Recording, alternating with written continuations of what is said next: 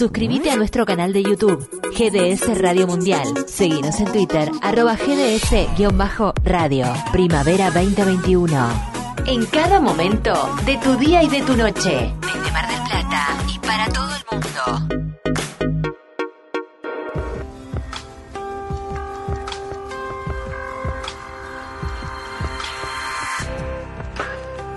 Bienvenidos a Hablemos de Salud.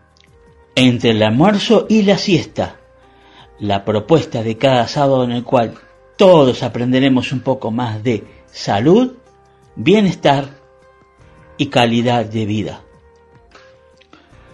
La pandemia ha terminado. Parecería que en Argentina, por las medidas de liberación, en cuanto a distintos aspectos que estaban restringidos debido a la pandemia que se han liberado, parecería que sí. Ya se está liberando el público para asistir a los eventos deportivos con un aforo del 50%. En el día de mañana domingo habrá un clásico en la cancha de River, River Boca, en el cual se esperan aproximadamente unas 30.000 personas. El detalle, o lo que se quiere destacar en cuanto a esto, es que por lo menos parecería que le estarían pidiendo a los que asisten, aunque sea que tengan una sola dosis de la vacuna.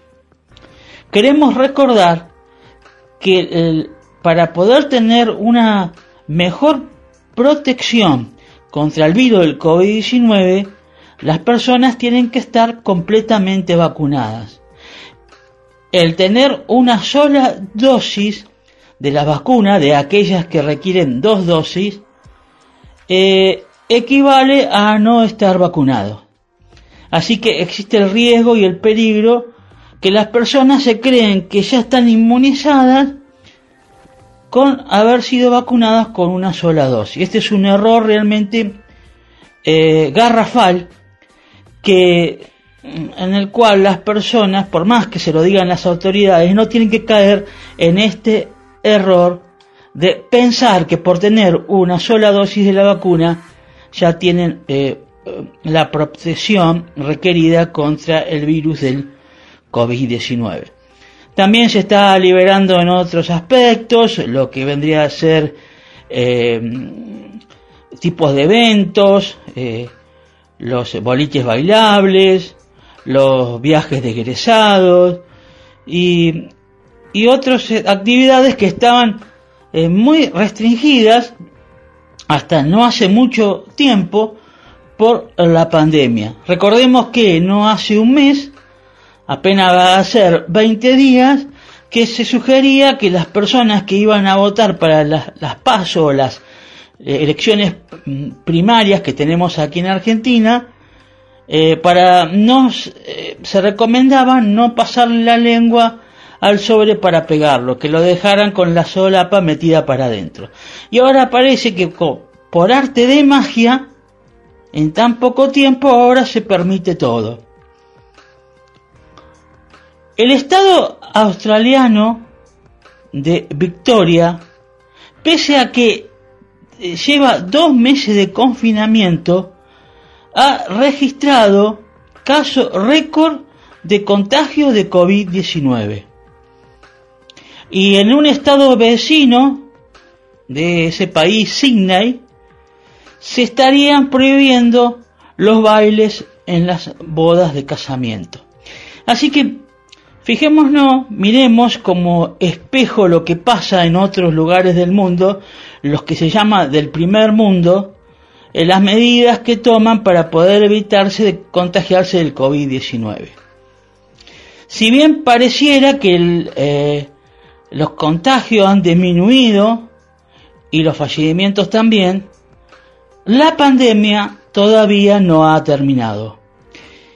Sigue incrementándose los casos de infectados, ya tenemos 233 eh, millones de personas infectadas en el mundo, de las que están, digamos, testeadas, ni hablar de las personas asintomáticas, que puede ser un, mundo, un número también considerable que se haya contagiado y otros que no se ha podido llevar un, registro debido a, la cantidad de contagios masivos que ha habido en los distintos países. Llevamos ya eh, llegando a los 4.800.000 personas fallecidas, de las que se tiene registro también, porque sabemos que en muchos lugares, debido a que fallecían muchas personas, al mismo tiempo a veces no, no había, este, no se daba abasto para contabilizarlos, algunos fueron sepultados en fosas comunes, porque los lugares ya designados para como cementerio ya no daban abasto. Eh, si bien no, no, decimos esto para alarmar o para meter miedo a nuestro radio escucha, sino lo decimos a modo de que no bajemos la guardia, no bajemos los, brazos, eh, tengamos eh, siempre presente el llevar a cabo las medidas de prevención para evitarnos contagiarnos con el COVID-19 y contagiar a otras personas. En cuanto a las vacunas, en el mundo han, han sido vacunadas de forma completa unos 2.500 millones de personas en todo el mundo. Todavía, con esta cifra, falta mucho para lograr la llamada inmunidad del rebaño, que se estima que tendría que estar en un 70%.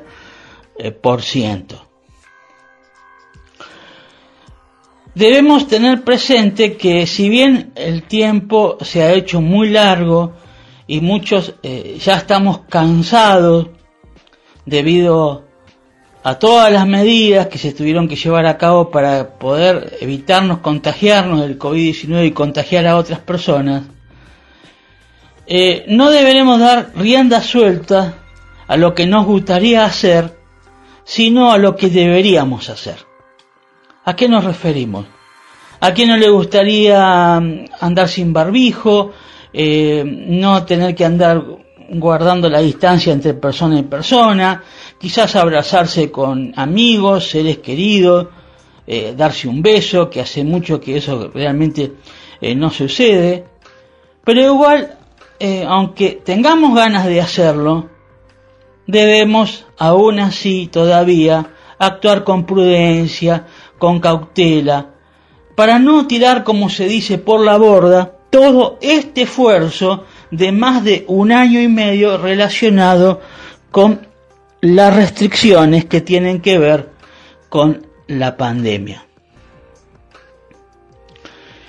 La semana pasada habíamos eh, propuesto a nuestro radio escucha el poder llegar a, a juntarnos el 27 de noviembre, obvio de este año, dentro del horario del programa, invitar a todos los que quieran asistir a un lugar, eh, podemos decir, paradisíaco, panorámico, eh, un lugar muy bello, que más adelante ya le vamos a dar más detalle del lugar y etcétera. Pero lo que necesitamos saber, ¿cuántos de nuestros radioescuchas estarían dispuestos a asistir? Y en esto queremos hacer una, una salvedad, eh, una aclaración. Eh, nadie está obligado a venir, por supuesto. Alguno quizás no pueda o por alguna razón no quiera, etcétera. Eh, pero lo que sí les pedimos que los que dicen que van a ir, que tengamos un, que tengan un compromiso, a no ser que haya algún imponderable ese día que no se pueda cumplir, que por favor asistan, porque en base a los que digan que quieran estar presentes, eso va a ser lo que tomaríamos como, digamos, número estimativo para ver lo que tenemos que organizar, el lugar a elegir, eh, toda la planificación que está relacionado con el lugar y la emisión del programa. Ya que si bien va a ser un programa eh, más informal, distendido y relajado, pero siempre teniendo en cuenta el lineamiento que estamos transmitiendo un programa de radio.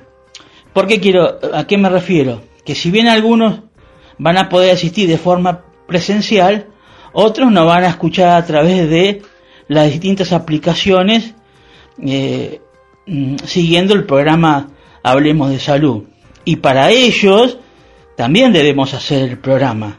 Así que debemos hacerlo, si bien va a ser una forma descontracturada, pero sin perder el orden o lineamientos que está relacionado lo, o cómo vamos llevando eh, las ediciones de Hablemos de Salud sábado a sábado.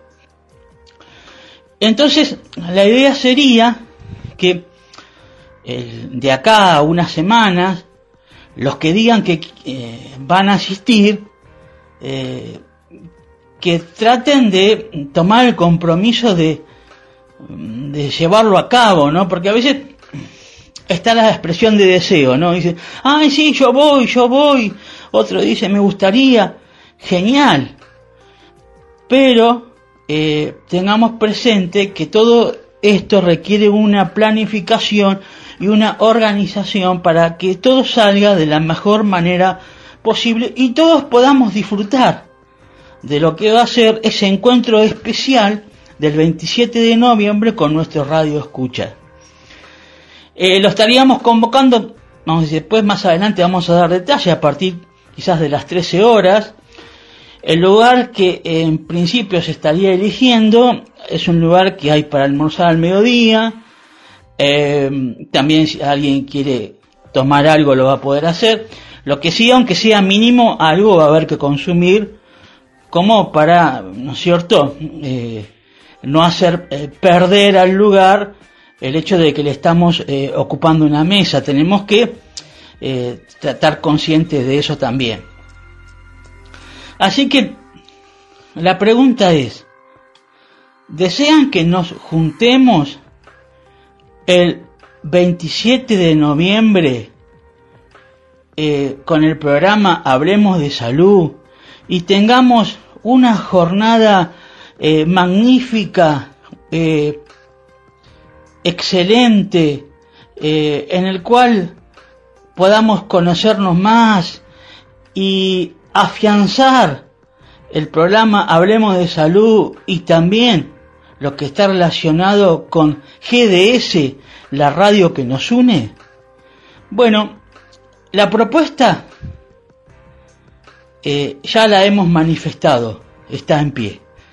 Queda en ustedes, los radio escucha, eh, que pongan el esmero, la voluntad y las ganas para que puedan asistir. Por supuesto, convocamos a los de Mar del Plata, de la zona, puede ser de, capital o de otro lugar de, de Argentina, tienen tiempo, por eso le avisamos con suficiente antelación, para que se puedan preparar para poder asistir a este, digamos, encuentro súper especial que tendremos el 27 de noviembre con nuestro radio escucha. Y ¿por qué no decirle de algunos países que nos están escuchando? También serán este, bienvenidos y si pueden estar presentes realmente sería un honor para nosotros. En principio podemos decir que eh, eh, no se suspendería por, por mal tiempo porque va a ser un lugar que va a estar cubierto y el colectivo los dejaría ahí nomás este, a unos metros.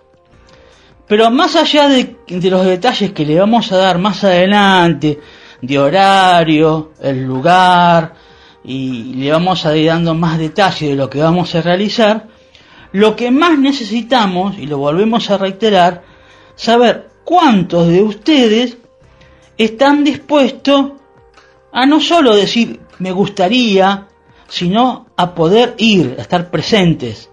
¿eh? Porque en base a eso vamos a organizar todo eh, lo que esté relacionado con la puesta en escena del programa Hablemos de Salud el 27 de noviembre. Para esto vamos a contar, por supuesto, con eh, la colaboración, más que nunca, del director de la radio, Guillermo San Martino, en el cual él también va a trabajar a destajo para que todo esté planificado, para que podamos empezar a tiempo, a horario el programa y se puedan, este, digamos, eh, ver todos los detalles eh, para que nada quede librado al azar. Y también quizás podamos sumar a algunos que quieran participar, quizás con eh, música o algo que esté relacionado con alguna presentación, un estándar o algo parecido. Así que bueno, eh, de acá en adelante ya le vamos a dar más detalles de mm, eh, cómo va a ser eh, de manera más este, clara, definida, el encuentro de ese día. Bueno, ahora que ya lo mencionamos, vamos a dar paso acá a Guillermo San Martino, que bueno, mañana, como mencionamos, hay un encuentro de River y Boca. Bueno, espero que, que ganen, que después no vengan llorando. eh, así que le damos la bienvenida a Guillermo San Martino, que mm, nos quiera comentar lo que guste. Sé que tuvo una semana un poquito ajetreada. Eh, también lo que él tenga para decir el 27 de noviembre. Eh, sin dar muchos detalles, queremos mantener la expectativa de dónde va a ser, pero eh, tratar de animar a nuestra radio escucha que, bueno, hagan lo posible por estar presente. Y después mm, comentaré algunas cosas que tengo para decirle luego de que presentar a Guillermo San Martino y lo escuchamos con gusto lo que tengas para decirnos. Hola, Doc Mac, ¿cómo estás? Sí, voy a empezar por lo último. Mañana, River Boca. Bueno, que gane el mejor. Aunque me parece que va a ganar River, ¿eh? me parece, me parece. Vamos a ponernos un poquito serios. Eh, te escuchaba en la editorial lo de pasar la lengua del sobre, y cómo nos volvieron locos con eso en las últimas elecciones. Terminaron las elecciones, perdió el oficialismo y dijo, bueno, damos rienda suelta a una batería de medidas, algunas buenas, porque es como que se dio un sacudón de muchas cosas, ¿no? Con respecto a, a sueldos, jubilaciones y demás, pero en lo que es la cuestión sanitaria se han tomado medidas apresuradas, con fines meramente electorales. Ya se habían tomado algunas, pero las que se tomaron posterior eh, fueron de alguna manera en contra de la corriente y del pensamiento que había tenido el mismo gobierno, coherente desde que comenzó la, la pandemia, con medidas mesuradas. Bueno, se abrió todo si vuelvo de manera seria al River Boca, no se debería jugar con público, y menos un superclásico. Tenemos muchas futboleras del otro lado. ¿eh? Tenemos a, Miriam de, Asunción, que le encanta el fútbol, y ella seguramente que sabrá que el superclásico es el partido más importante del mundo, porque ni el Real Madrid ni el Barcelona es lo que es River Boca, Boca River. Es único, viene gente en otros tiempos de todo el mundo a ver este partido. ¿Y va a ser uno de los primeros partidos que tenga público? Mm, no, una medida meramente electoral. Había que esperar un poco más, ver de qué manera podían ingresar ya sean los socios, de qué manera se pueden retirar las entradas, porque ya vimos que en, el partido de la selección, que sabemos que a las elecciones de cada uno de los países va la familia. Acá no, acá van los barras, los fanáticos, eh, y no está bien no está bien. Bueno, desde el día de ayer eh, ya no es obligatorio usar el barbijo en la vía pública. Bueno, se, armó un lindo debate la, semana pasada con el tema barbijo sí, barbijo no.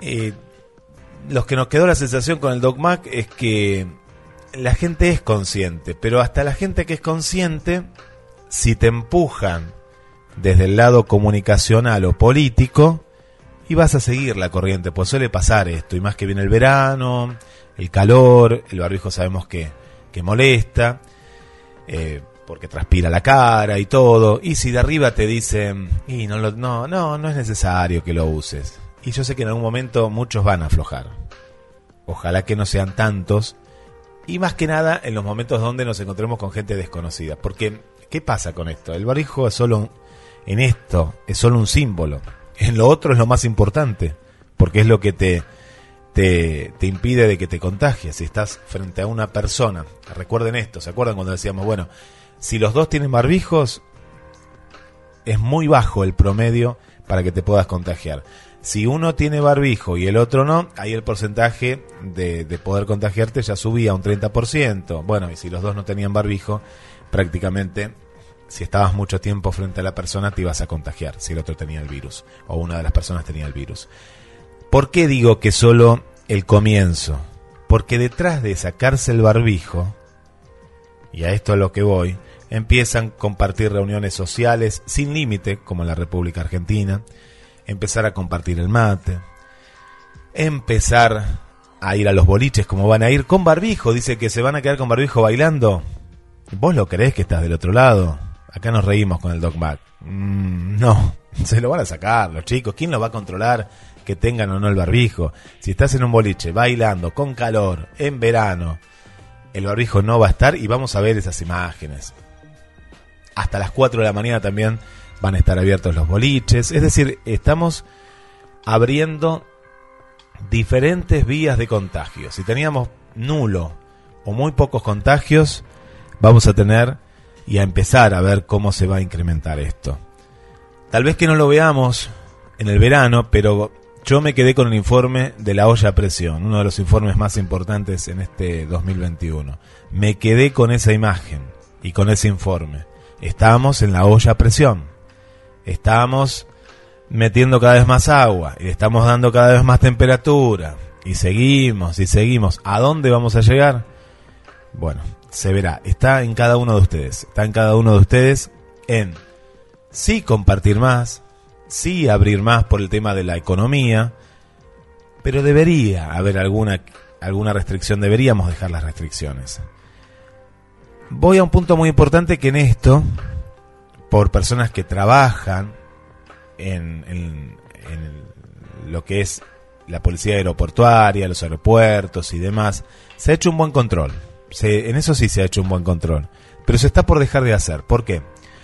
Porque cuando se llega al 50% de dos dosis vacunados en la República Argentina, no se va a pedir más, es lo que parece, ojalá que no, el tema del test, ¿sí? del test de ingreso a la República Argentina, que es también, por eso digo que se ha hecho un buen trabajo en ese punto, lo que ha detenido la variante Delta que escuchamos en Rusia, en Estados Unidos, las variantes que hay en Colombia y en distintas partes de América Latina y el mundo, por el tema de que han sido muy estrictos con las personas que ingresan a la República Argentina. Ojalá que por lo menos eso no lo saquen.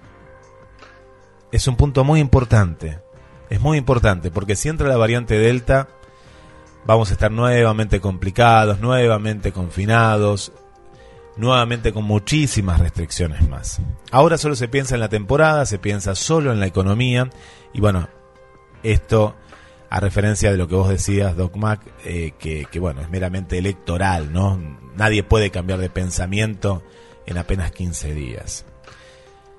Cuídate, escucha los informes eh, del día de hoy, que ahora el Doc va, va a ir adelantando. Y bueno, y a seguir adelante, a disfrutar, ¿eh? Sí, claro, uno no dice que no, a disfrutar. Pero acordate del mate, acordate que si te encontrás con una persona que no conoces, ponete el barbijo, llévalo siempre a mano, por favor, llévalo siempre a mano, ahí está la clave. Después cuando te encuentres con tus hijos, cuando te encuentres con la familia, eh, no, al contrario, disfruten la vida. Uno, ¿qué más quiere que disfrutar la vida? Y en este encuentro también que, que vamos a realizar con, con, la radio, eh, ya hay ya hay gente que dice que sí, eh, que ya va a venir, que nos ha asegurado, así que bueno, estamos muy contentos. La fecha sigue siendo la, la misma y bueno, pronto vos, eh, Gabriel, lo vas a decir. El, el 27 es la fecha, vas a decir el lugar. ¿Dónde va a ser este lugar? Sí, va a ser un encuentro realmente muy especial, en el cual ya desde con mucho tiempo estamos trabajando en pos de que eso se logre y se pueda realizar de la mejor manera posible. Bueno, sabemos que ha, ha tenido una semana muy complicada, con muchas cosas por realizar, así que bueno, a veces este, uno tiene más cosas que hacer o menos, hay semanas que se sobrecargan con cosas de trabajo, cosas personales y etcétera. Lo que me quedó de la semana pasada es saber, por ejemplo, qué le pasó al gatito de pato de Ayacucho, porque no me contestaron, fue al veterinario, pero no, no sé qué quedó, cómo está el animalito. Eh, también eh, había preguntado ahí por Colombia, por algunos jugadores de Boca, pero no me contestaron. A ver, no sé, a ver. Yo quiero saber la respuesta, a ver qué me dicen sobre lo que pregunté. Y eh, algo también quería comentarles que la semana pasada habíamos este hablado acerca de los efectos post-COVID de las personas que habían tenido COVID-19 en principio parecía que íbamos a contar con un testimonio de alguien que había tenido COVID, pero bueno, no se dio, bueno, no sé, no, eh, no se pudo, eh, pero bueno, ya conseguimos otro testimonio que luego eh, lo vamos a pasar después del programa, en el cual una persona, de una manera muy detallada y valiente, ya porque da muchos detalles, del efecto que eh, post-COVID tiene una persona después de haber sido infectado con COVID-19. En el día de hoy vamos a, a tener eh, al doctor que hace un tiempo no lo estamos escuchando, Elmer Huerta, con su sesión de, eh, de respuesta a preguntas que tiene la gente. Va a haber temas muy interesantes sobre sobre mm, preguntas que nos podemos eh, eh, hacer cada uno de nosotros en cuanto al COVID-19, especialmente a las vacunas, en cuanto a la combinación de las mismas, en cuanto si va a ser necesario una tercera dosis de la misma, etcétera.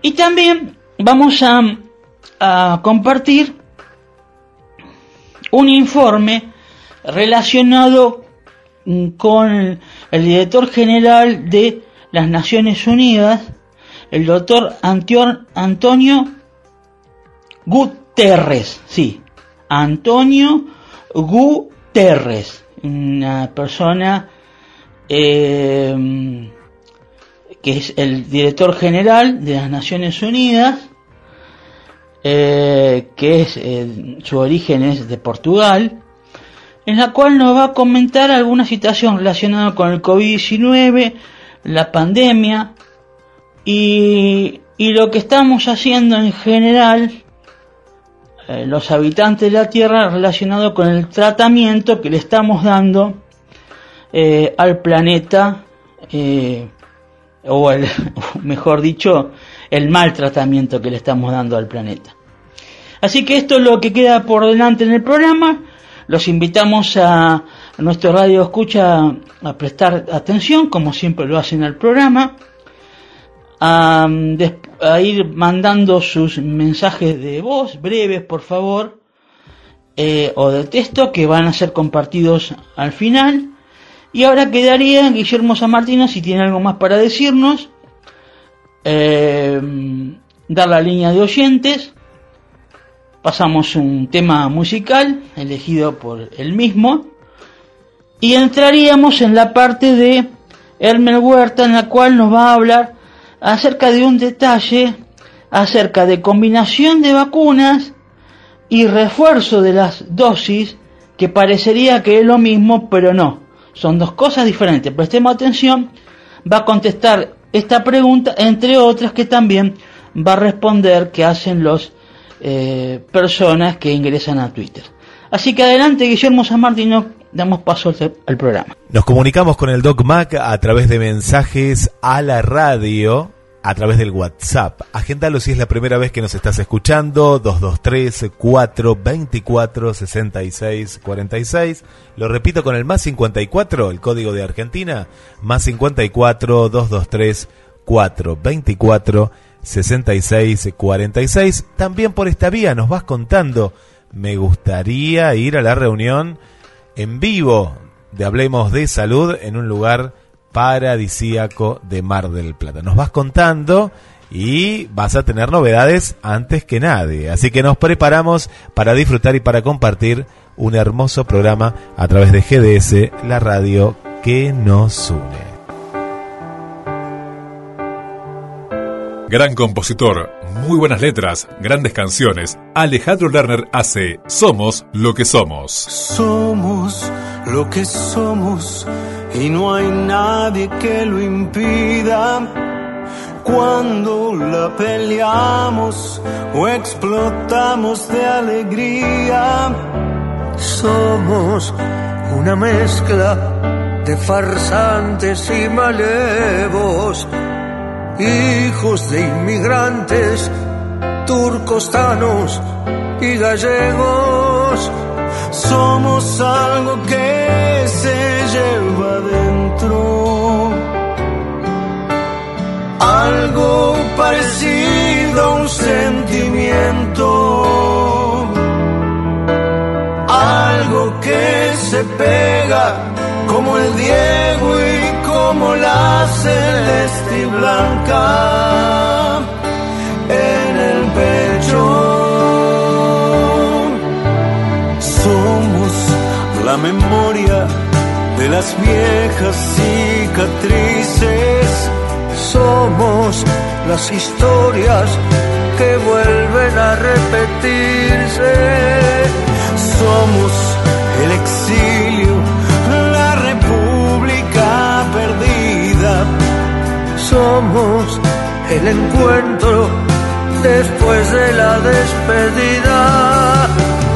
Somos el sentir de nuestra gente que aún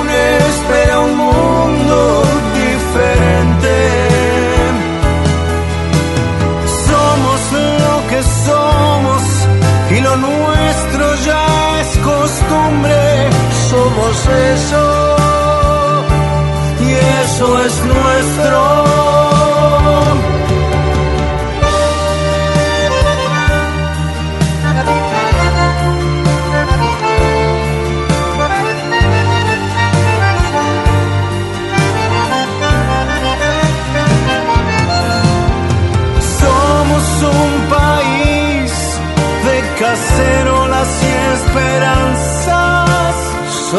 Somos argentinos, somos argentinos.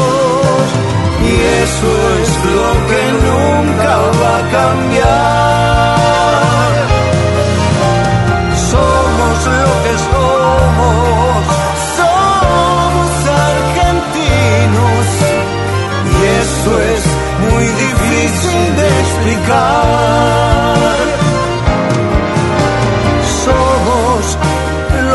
Somos. Somos argentinos. Y eso es lo que nunca. Comunicate con Hablemos de Salud 223 4 24 66 46. Hablemos de Salud.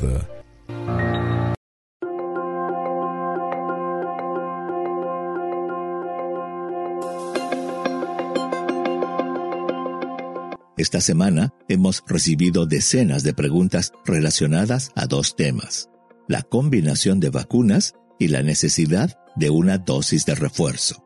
Con relación a la combinación de vacunas, las preguntas son muy variadas. Algunas personas solicitan información sobre la posibilidad de completar su esquema de vacunación iniciado con una primera dosis de Sinovac, Sinopharm o Sputnik V con vacunas de Pfizer o Moderna. Y con relación a las dosis de refuerzo, las preguntas más comunes son las que piden información sobre la posibilidad de administrar una dosis de refuerzo a las personas que recibieron una dosis de Johnson Johnson, aunque muchas otras preguntas también son acerca de la posibilidad de recibir una dosis de refuerzo luego de haber completado sus dos dosis de Pfizer, Moderna, Sinopharm, Sputnik V o Sinovac. Antes de empezar a contestar las preguntas, definamos los términos. Recordemos que la combinación de vacunas se define como la necesidad de completar el esquema de vacunación con una vacuna diferente de la recibida como primera dosis, mientras que el uso de vacunas como refuerzo se define como la intención de usar una vacuna, ya sea la misma u otra diferente, como refuerzo a las recibidas en su esquema de vacunación.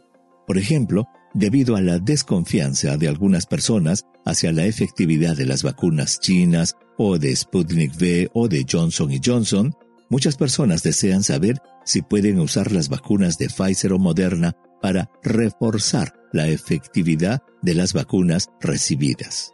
Con relación a la combinación de vacunas, una que está científicamente estudiada y reportada es la que permite completar la primera dosis de AstraZeneca con las vacunas de Pfizer y Moderna. Estos estudios fueron hechos en Alemania y España y el Reino Unido y fueron motivados por la suspensión de la vacuna de AstraZeneca en Europa a comienzos de este año. Otra combinación de vacunas estudiada es la que intercambia las vacunas de Pfizer y Moderna, combinación que es permitida en Canadá, pero que en Estados Unidos es recomendada por los Centros para la Prevención y Control de Enfermedades, el CDC, solo en situaciones excepcionales. Por último, en Argentina, en un estudio motivado por la escasez de la segunda dosis de la Sputnik V, se determinó que la primera dosis de esta vacuna Sputnik V pueda ser completada con las vacunas de AstraZeneca o Moderna.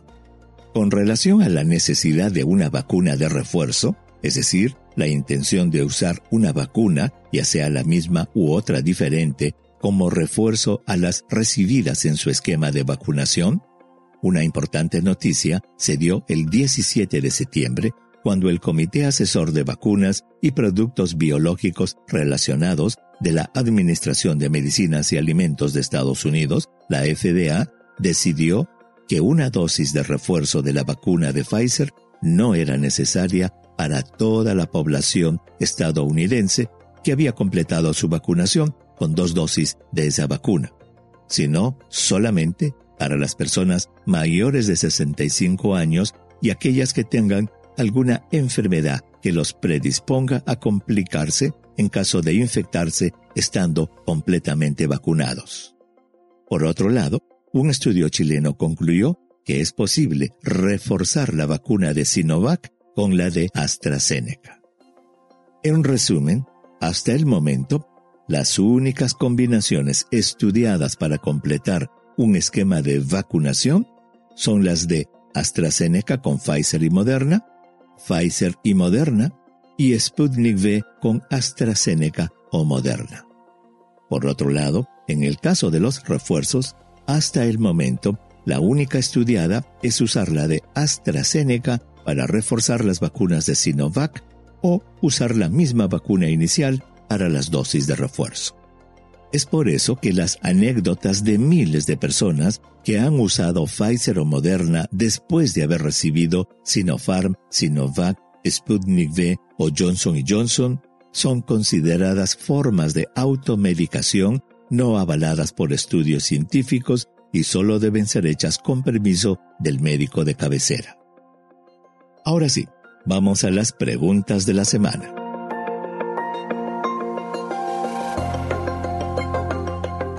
Christy pregunta, tengo síndrome de Ehlers-Danlos y he leído que somos más predispuestos a sufrir un COVID grave. Sería bueno colocarme una tercera dosis pues ya tengo dos dosis de Pfizer.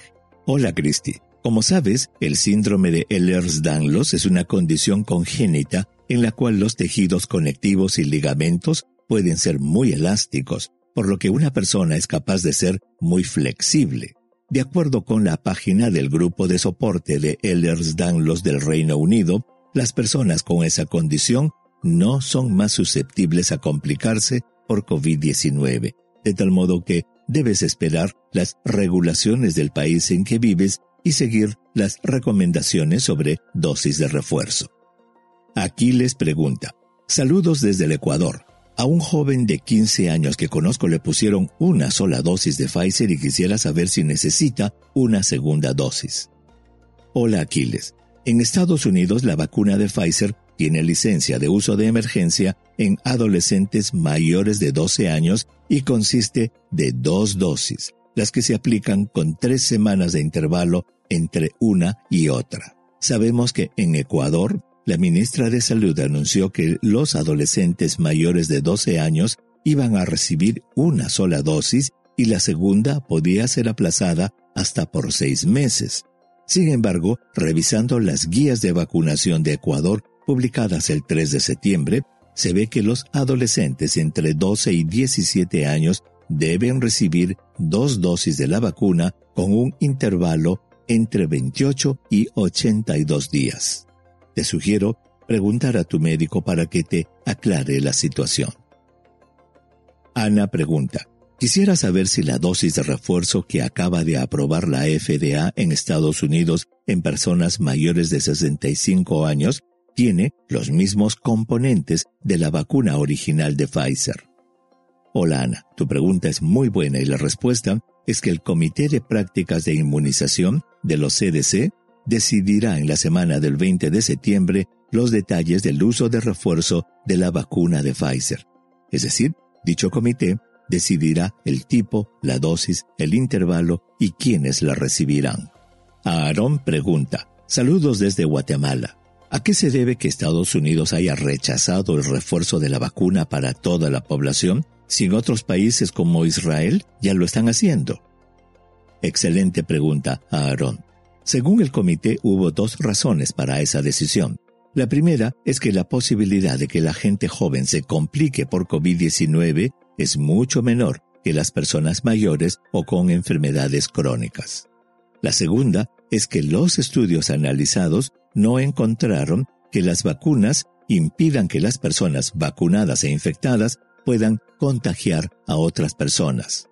Por esas razones, los miembros del comité decidieron por 16 a 2 que las vacunas solo deban ser administradas a las personas que, si se infectan, tienen alta probabilidad de complicarse, es decir, mayores de 65 años y con enfermedades preexistentes. Hugo pregunta, ¿se sabe si las dosis de refuerzo tendrán algún aditivo para las nuevas cepas o es la misma que la actual? Excelente pregunta, Hugo. Se espera que las dosis de refuerzo de Pfizer a usarse pronto en Estados Unidos será la misma vacuna usada para las dosis iniciales. No se ha anunciado todavía una vacuna de generación diferente, es decir, diseñada especialmente contra alguna variante. Edson pregunta, Hace meses, artículos científicos demostraban que el SARS-CoV-2 podía mantenerse activo por hasta 30 días en cierto tipo de superficie. ¿Existe información actualizada sobre el tiempo que pueden mantenerse activas las nuevas variantes del virus en superficies? Hola Edson, no existe información nueva al respecto, pero quizás sea importante aclarar que las mutaciones que experimenta el virus para producir las variantes no afectan el tiempo de actividad del virus. Las mutaciones afectan la capacidad de contagio de persona a persona. Irene pregunta, vivo en Venezuela y quisiera saber si una persona de 82 años que ha presentado un accidente cerebrovascular debe ponerse la vacuna rusa o la china. Hola Irene, claro que sí. Las personas que han sufrido un accidente cerebrovascular están en mayor riesgo de complicarse si se infectan con el nuevo coronavirus. Por lo tanto, debe protegerse usando cualquier vacuna. Hasta el momento, todas las vacunas confieren una alta protección para evitar una enfermedad grave y la muerte. María pregunta, Vivo en Hungría y tengo cita para mi dosis de refuerzo en unos días. Yo completé mis dos dosis de Moderna y quisiera saber si es preferible usar otra vacuna o seguir con Moderna. Hola María. Debido a que no es una práctica común, no está claro todavía qué vacunas deben usarse para la dosis de refuerzo. En Estados Unidos es muy probable que las dosis de refuerzo sean las de la misma marca de la vacuna inicial. Hugh le pregunta, ¿es posible que una prueba del virus de inmunodeficiencia humana VIH hecha en septiembre le salga falso positiva a una persona que tuvo COVID en junio del 2021? Hola Yugle, es una excelente pregunta. Debido a que son virus completamente diferentes, no existe ninguna posibilidad de que una prueba para detectar alguno de los virus dé un resultado falso positivo. En otras palabras, si a una persona le sale una prueba de VIH positiva, no es posible que eso se deba a la historia de haber tenido COVID-19. Sairi pregunta, ayer vi una propaganda que decía que las embarazadas con 12 semanas ya se pueden vacunar. ¿Hay respaldo científico para eso?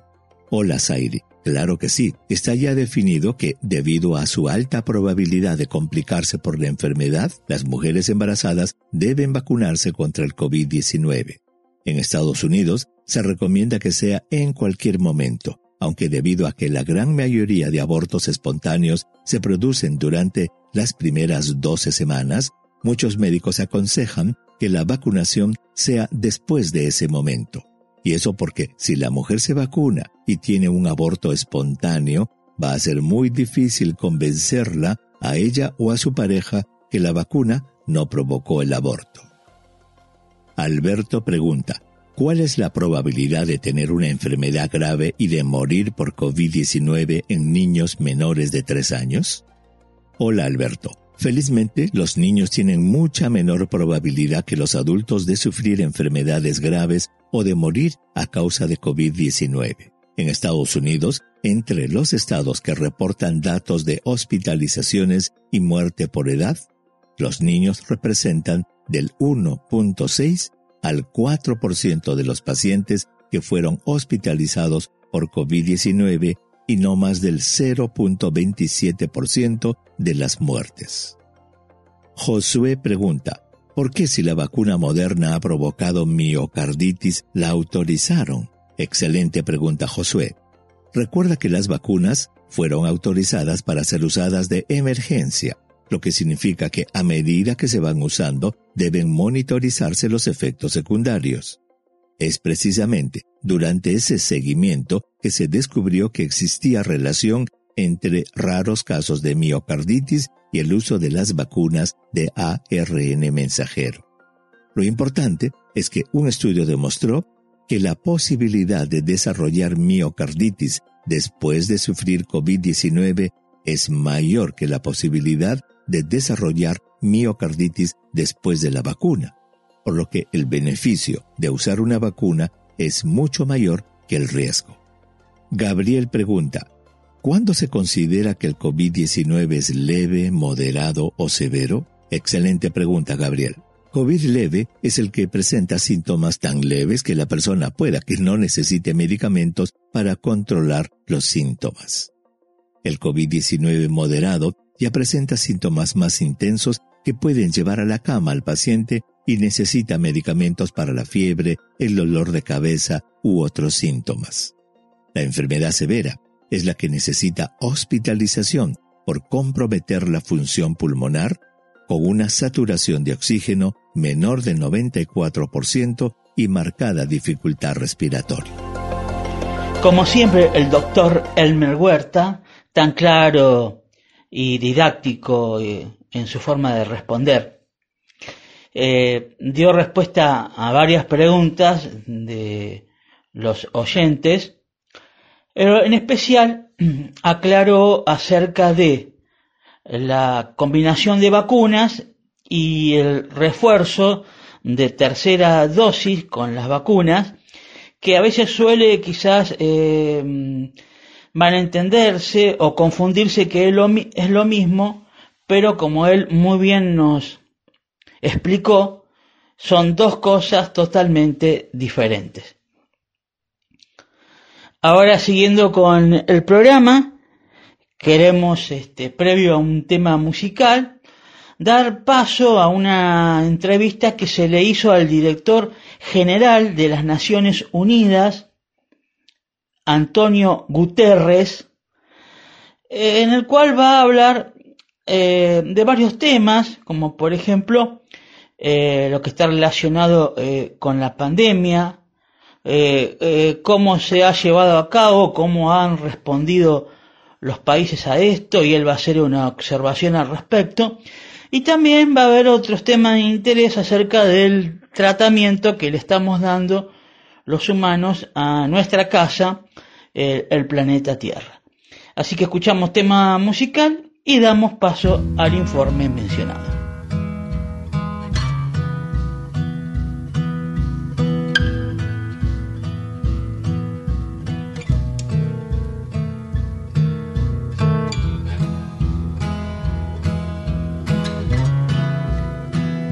¿Qué decir de él? Consagrado, premiado, récord en ventas, récord en recitales, Abel Pintos, una razón. Asumí los riesgos de esta situación, cada vez peor, y me fui acostumbrando. Es que a veces vas y me tratas tan mal que no me hace mal y me fui acostumbrando. Claramente tengo miedo de perder una razón. No cabe aquí. Te puse a vos antes de mí. Siempre dolió y no entendí. Te puse a vos antes de mí. Una tregua hoy nos puede envenenar. Una gota más y esto ya no se sostiene por amor, por ego o por vanidad. Pero la verdad es que ya no se sostiene. Claramente tengo miedo de perder una razón. No cabe aquí. Te puse a vos antes de mí. Nada cambió. Siempre fue así. Puse a vos.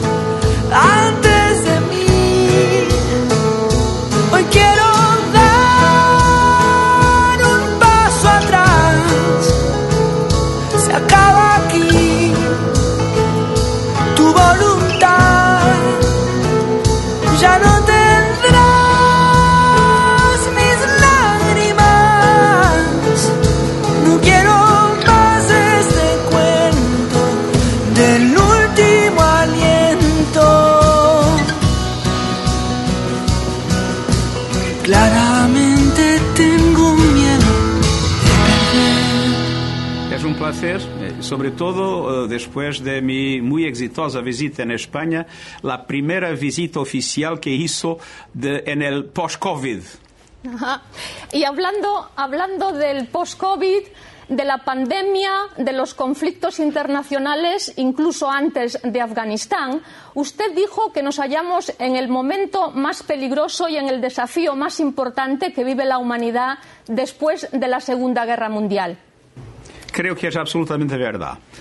De un lado tenemos una pandemia que el mundo no es capaz de combatir con solidaridad y cooperación. Eh, en mi país, eh, Portugal, 80% eh, de las personas están vacunadas.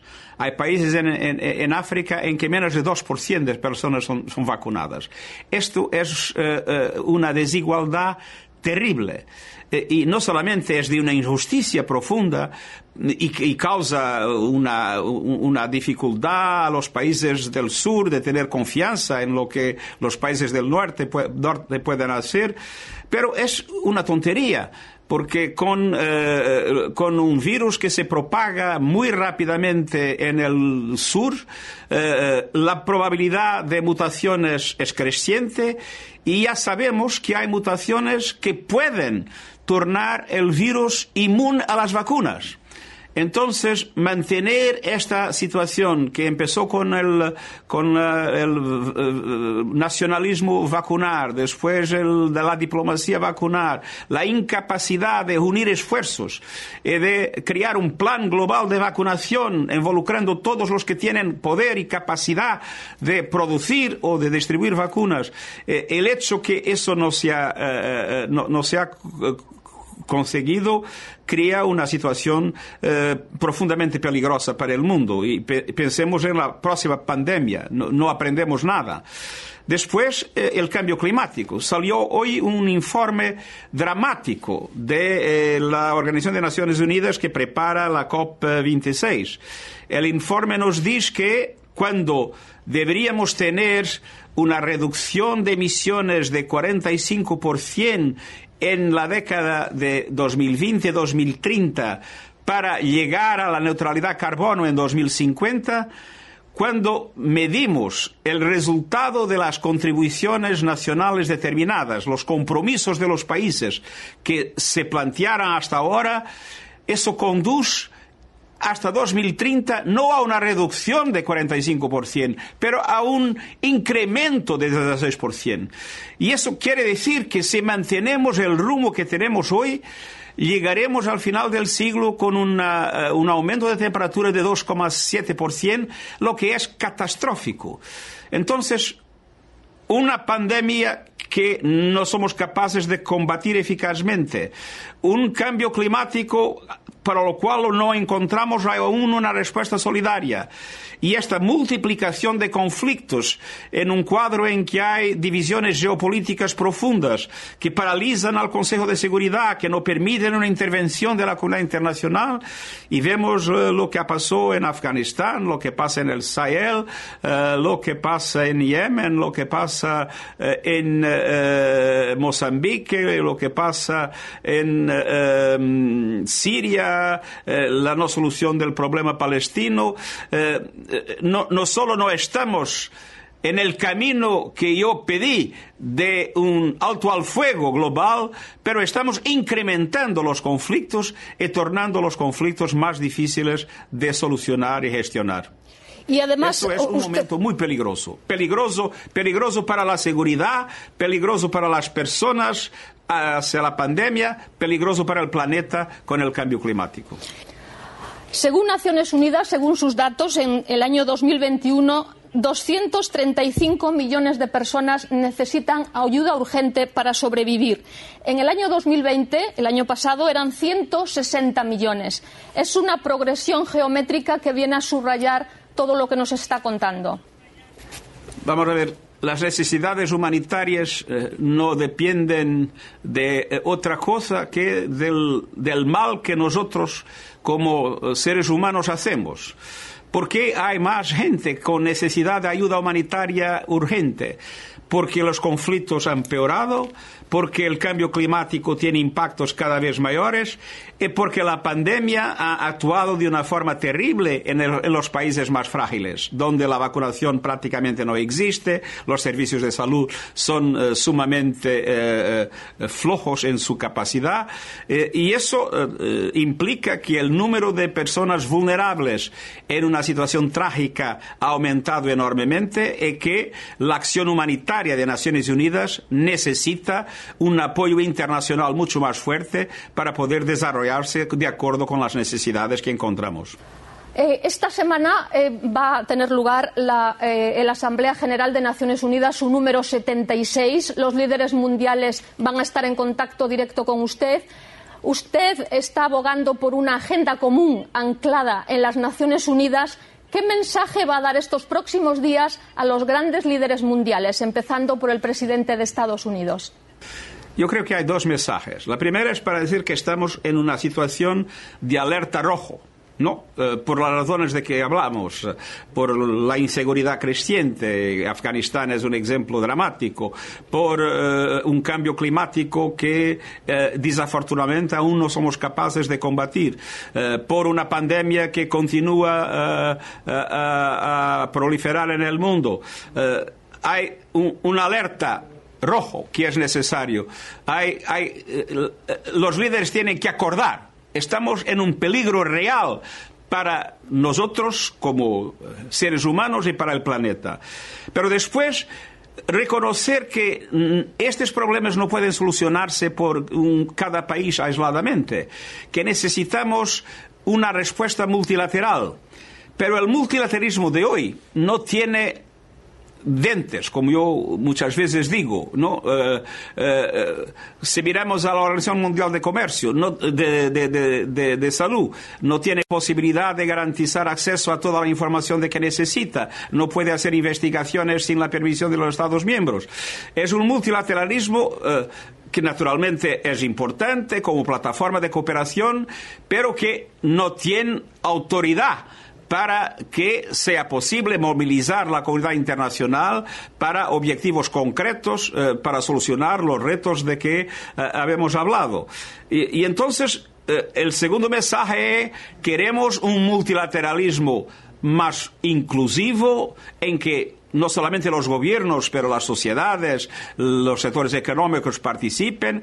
Creemos un multilateralismo más en red, porque todos los problemas están interligados. No se puede hablar de, hablar de seguridad sin hablar de economía, desarrollo o de clima. Y queremos un multilateralismo con más autoridad y, por eso mismo eh, estamos planteando un conjunto de propuestas eh, para que sea posible hacer en los próximos años reformas que den a la capacidad de gobernanza mundial una efectiva posibilidad de solucionar los terribles retos que estamos enfrentando.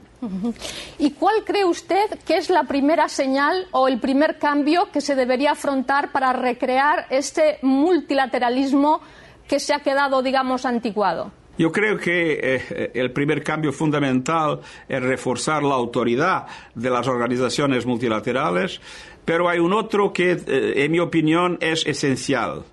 Si queremos un mundo que funcione, si queremos un mundo con decisiones buenas, si queremos un mundo en que haya compasión y haya solidaridad, tenemos que luchar por un mundo con paridad entre mujeres y hombres. Lo estamos haciendo en Naciones Unidas, pero es importante que todas las organizaciones multilaterales y todos los estados comprendan que no se puede gobernar el mundo con la mitad de la humanidad. Y ah, en cuanto a la Unión Europea, usted que, ah, tanto conoce, ah, ¿cuál es el nuevo papel que usted el papel que usted le augura a la Unión Europea que ahora mismo tiene que, después de Brexit, después de esta última alianza estratégica en el Indo-Pacífico, desde Naciones Unidas, ¿qué papel le gustaría que jugase en todo este nuevo futuro y en todos sus nuevos planes de los próximos años? Solo es posible un multilateralismo más eficaz en un mundo multipolar. Y no habrá un mundo multipolar equilibrado sin un papel muy importante de la Unión Europea. La Unión Europea es un factor de equilibrio esencial y la expresión de la Unión Europea en el marco internacional es un componente esencial para evitar esta tendencia bipolarizadora en que estamos, eh, que estamos viviendo, en que eh, se puede hablar de un G2 y un día los G2 puede dar un G0 si queremos eh, un, mundo multipolar, un mundo con equilibrio, un mundo en que la cooperación internacional sea más fácil, necesitamos una Europa fuerte, una Europa unida y una Europa con una voz eh, eh, interventora en los asuntos internacionales de interés global. Según nos mencionó el director general de las Naciones Unidas, Antonio Guterres, eh, nos habló acerca de eh, la pandemia, eh, cómo se ha llevado a cabo en los distintos países y también acerca de otros aspectos relacionados con el tratamiento que le estamos dando los seres humanos a nuestra casa, el planeta Tierra. En pocas palabras se puede definir lo que él quiso dar a entender. Falta compromiso, solidaridad, cooperación relacionado a todos los aspectos que él mencionó para que podamos darle un mejor tratamiento a las distintas situaciones o circunstancias que pueden ir surgiendo, eh, como por ejemplo lo que sucede con la pandemia, el cambio eh, en la naturaleza, el cambio climático y etcétera. Sin estos ítems que mencionamos recién, sin esta este, voluntad de poder ayudar de los distintos países, no se puede lograr, no se puede conseguir nada positivo al respecto. Ahora queremos seguir con nuestro programa dando paso a otro tema musical y a la segunda parte de la sección de preguntas del doctor Elmer Huerta, en el cual va a seguir contestando preguntas que hacen los oyentes por, por Twitter eh, en especial a prestar atención a alguien quizás que está esperando la segunda dosis de AstraZeneca. Eh, si bien acá en Argentina llegó un cargamento de más de 500.000 dosis mm, de esta iniciativa de la Organización eh, Mundial de la Salud relacionado con el COVAD que vino de Canadá, al, dosis de AstraZeneca, aunque ellas quizás están un poquito bendecidas, quizás esas dosis, nada, mentira. Eh, y alguno quizás está esperando que le den la segunda dosis, pero ahí contesta también, ¿qué puede hacer alguien que le dieron la mm, primera dosis de AstraZeneca y no le, no, no le llega la segunda, si puede combinar con otra vacuna. Escuchemos, este, quizá alguien va a prestar ahí con los oídos bien atentos a las respuestas del doctor Elmer Huerta, entre otras respuestas que él estaría contestando. Así que escuchamos un tema musical y damos paso al siguiente, siguiente sesión de, de respuestas del doctor Elmer Huerta. Parte un nuevo trabajo, compositor, cantante, ex conductor. Axel, soñemos juntos. Cierra los ojos y un sueño verás. Sueña despierto conmigo y se hará realidad. Soñemos juntos. Todos podemos soñar por igual. No tengas miedo si fallas, más fuerte serás soñemos juntos. Todos los corazones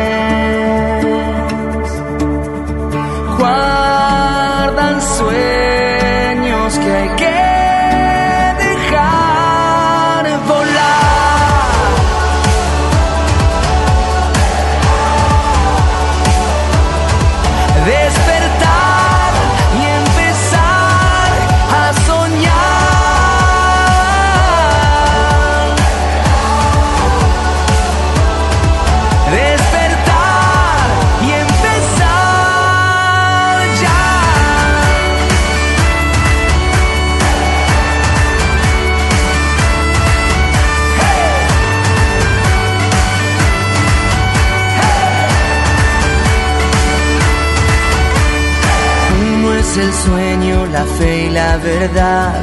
Cada segundo sin sueños es la eternidad.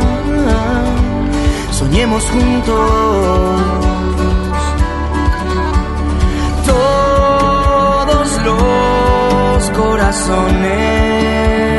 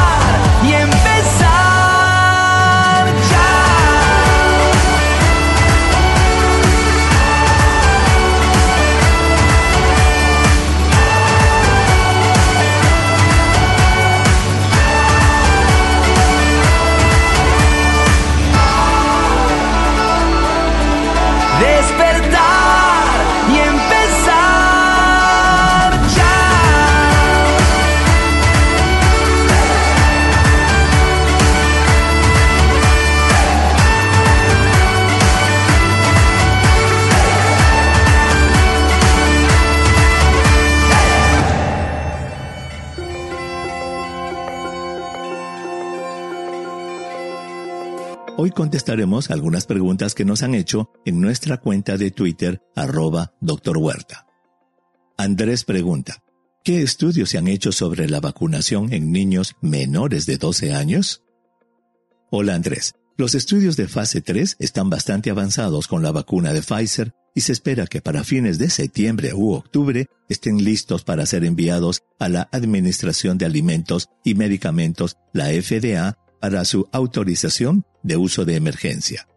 Recordemos que los niños no son adultos pequeños y que es necesario determinar la dosis correcta de la vacuna para ellos, lo cual solo puede hacerse en estudios clínicos. Rodri César pregunta, una semana después de recibir mi dosis de la vacuna de Janssen, tuve COVID-19 y desarrollé principios de neumonía. ¿Debo aplicarme otra dosis de la vacuna? Hola Rodri César. La vacuna de Janssen requiere una sola dosis y por lo tanto tú ya la completaste. Es muy probable que en las próximas semanas se sepa en Estados Unidos si las personas que ya han recibido una dosis de la vacuna de Janssen vayan a necesitar de un refuerzo. Adriana pregunta, ¿qué se sabe de refuerzos requeridos para la vacuna de Sinovac? Buena pregunta, Adriana. El gobierno de Chile anunció que había completado un estudio para que los adultos mayores previamente vacunados con CoronaVac, que es la vacuna de Sinovac, reciban una dosis de refuerzo con la de AstraZeneca. Mario pregunta, tuve COVID-19 dos veces una leve en abril y otra moderada en agosto. ¿Cuándo debería vacunarme? Hola Mario, siento mucho que hayas tenido COVID-19 dos veces. Eso es muy raro, pero como te sucedió, puede ocurrir. Tú podrías vacunarte en cualquier momento, aunque recuerda que la enfermedad natural te da una protección de por lo menos tres meses o 90 días. George pregunta, esta semana mis suegros ya vacunados fueron a pasar unos días con su familia. ¿Sería recomendable visitarlos cuando vuelvan o debemos esperar a que hagan la cuarentena? ¿Puedo ir con mi hijo no vacunado de tres años? Hola George, tus suegros están protegidos y aunque es posible que se infecten y puedan contagiarte a ti o a tu niño, eso es raro. Si deseas estar completamente protegido, visítalos, incluyendo a tu niño, después del décimo día de su regreso. VM pregunta, ¿Puede vacunarse una persona que tuvo Guillain-Barré? ¿Y qué hay de la esposa? ¿Tiene ella algún riesgo por haber convivido junto al esposo con esa enfermedad? Hola BM. De acuerdo con los CDC de Estados Unidos, las personas que han tenido Guillain-Barré pueden vacunarse con Pfizer, Moderna o Johnson Johnson. Por otro lado, debido a que el Guillain-Barré no es una enfermedad contagiosa, la esposa no tiene ningún problema y también puede vacunarse. Ross pregunta, ¿serán necesarias más dosis de vacunas en el futuro? Esa es una pregunta que aún no tiene respuesta, Ross. Es muy posible que en el futuro se necesiten vacunas regulares, pero eso aún no se ha determinado. Recuerda que el uso masivo de vacunas en la población tiene menos de un año y es muy temprano para sacar conclusiones. Reina pregunta, ¿son las vacunas para adolescentes de 12 y 15 años seguras?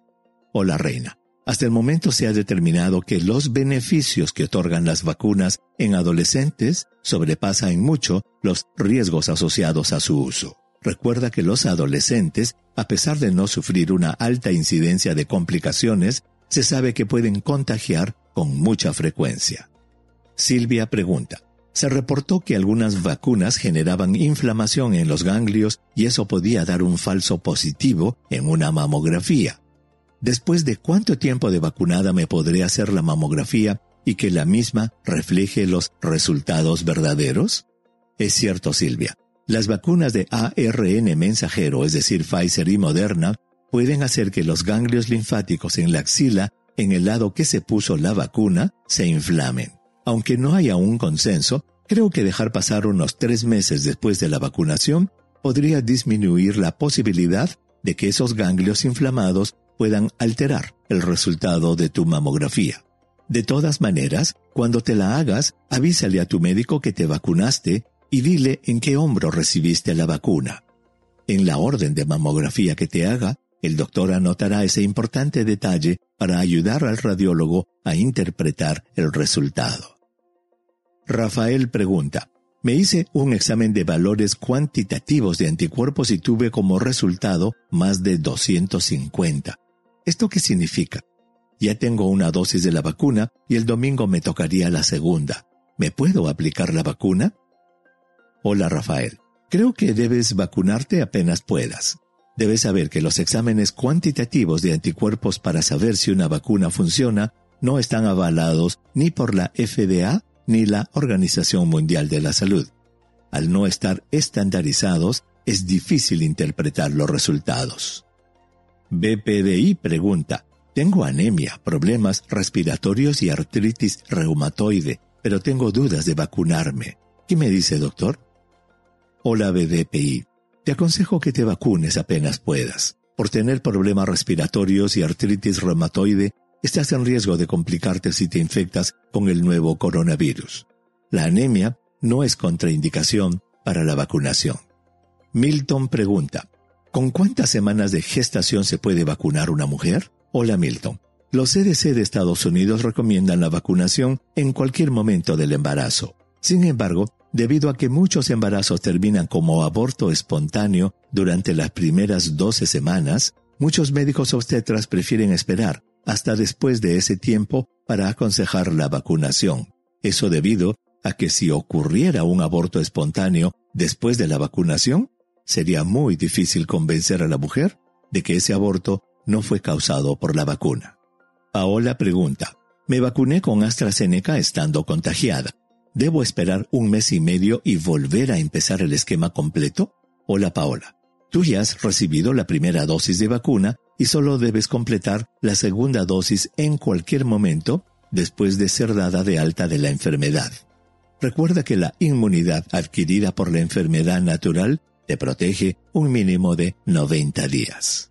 Pantú pregunta, ya tengo las dos dosis de Pfizer, pero quiero saber qué probabilidad tengo de agravarme si me infectara. Tengo diabetes mellitus de tipo 2 bien controlada. Hola Pantú, esa es una muy buena pregunta pero no se conocen aún los factores que determinan que una persona infectada con el nuevo coronavirus tenga una enfermedad leve, moderada o severa. Por lo que se sabe hasta ahora, las personas completamente vacunadas que han tenido complicaciones por COVID-19 son las personas mayores de 65 años. Por favor, sigue cuidando tu diabetes.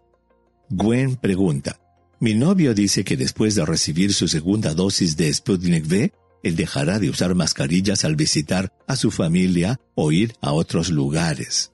¿Es eso correcto? Hola Gwen. Dile a tu novio que incluso las personas vacunadas deben seguirse protegiendo, especialmente al estar en lugares cerrados sin ventilación y con gente que no vive en el mismo hogar. Eso es debido a las nuevas variantes del coronavirus. La posibilidad de infección es poco frecuente, pero puede ocurrir. Rodrigo pregunta, ¿Qué tipo de protección recibe con la primera dosis de vacuna una persona que ya tuvo COVID-19? ¿Debe recibir la segunda dosis para estar completamente protegido o basta con solo una? Esa es una excelente pregunta, Rodrigo. Se ha estudiado que la producción de anticuerpos después de una dosis de la vacuna en una persona que ya tuvo COVID es muy alta. Sin embargo, los esquemas de vacunación recomiendan completar las dos dosis. Mabe pregunta, soy de Argentina y hace tres meses me di la primera dosis de AstraZeneca. Si no me llega la cita para la segunda dosis, ¿puedo completar mi segunda con Pfizer o Moderna? Hola Mave. El Ministerio de Salud de la provincia de Buenos Aires anunció que las personas que habían recibido la primera dosis de Sputnik V podían completarla con AstraZeneca o Moderna.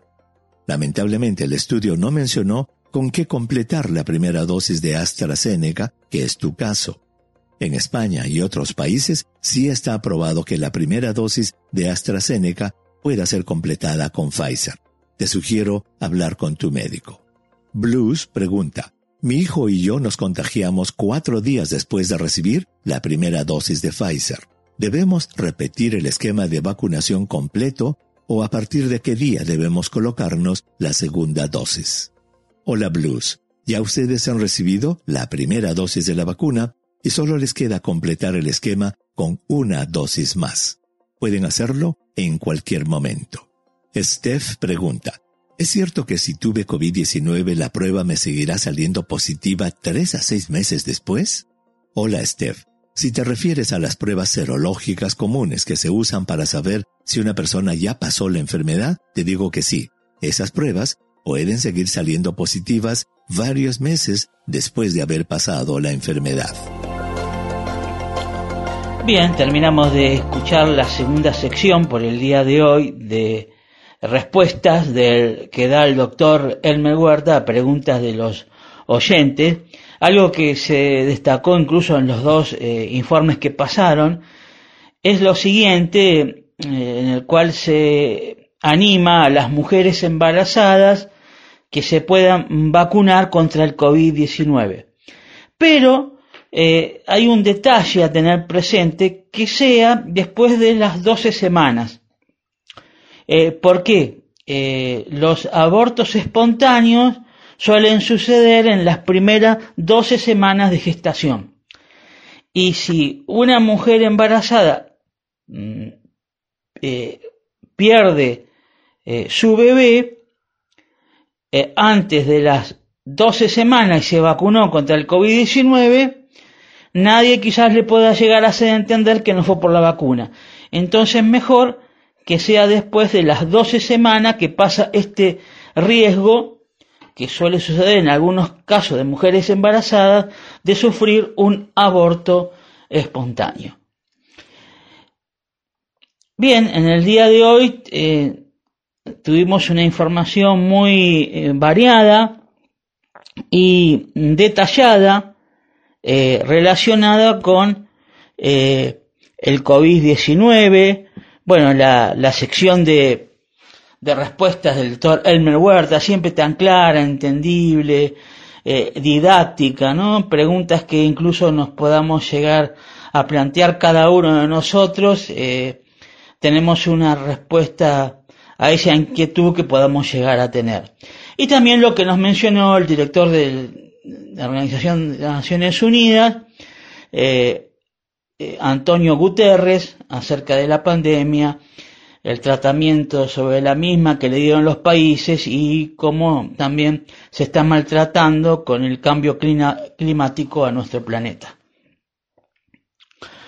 Recordemos que la invitación está en pie para el sábado 27 de noviembre para que podamos tener un encuentro con todas nuestros radioescuchas de Hablemos de Salud, en la cual queremos hacer del mismo un encuentro muy especial, eh, que cada uno mm, con nuestra presencia podamos contribuir a que ese momento eh, ayude a que podamos afianzar eh, nuestros lazos con nuestro radio escucha Hablemos de Salud y también con GDS, la radio que nos une.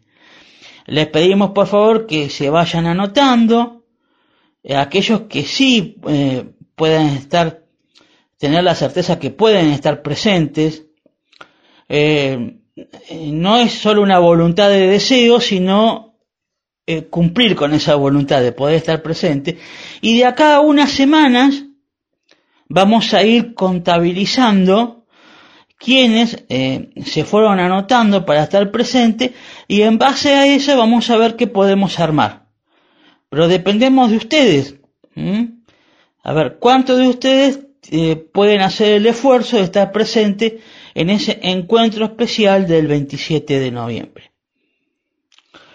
Luego de finalizado el programa, lo que hemos dado en llamar el programa. Después del programa, tendremos eh, mensajes de nuestros radioescucha de voz o de texto.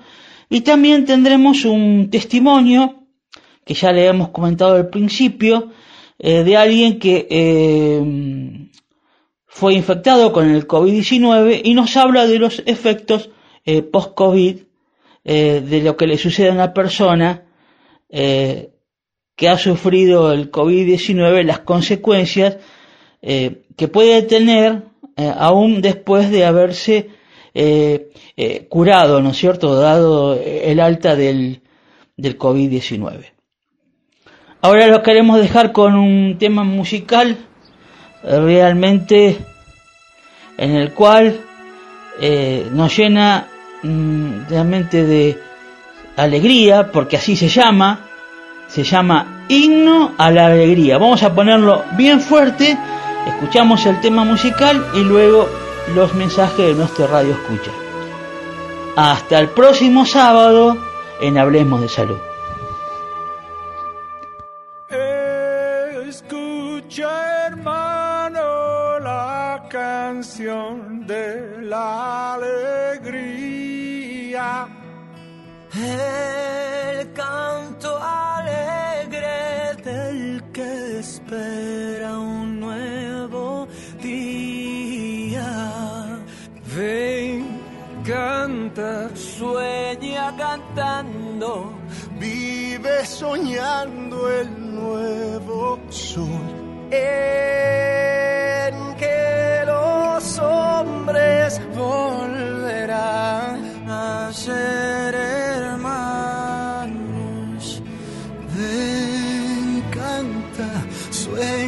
cantando, vive soñando el nuevo sol.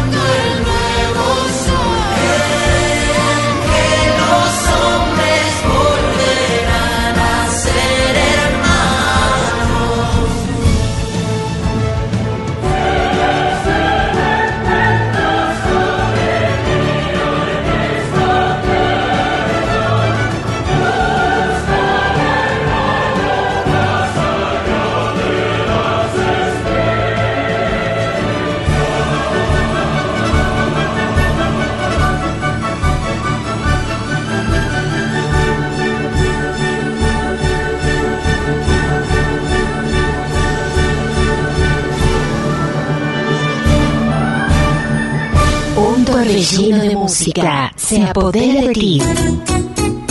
Porque te amo, estoy aquí. Porque a tu lado me siento feliz. Tus oídos viven la experiencia más increíble. Pasito a pasito yo voy a dejarte. El vino y las mujeres van a traicionarte. Y cuando llegue el día en que tú te arrepientas, no quedará nadie cerquita de ti. 24 horas de música. Sin interrupciones. GDS Radio.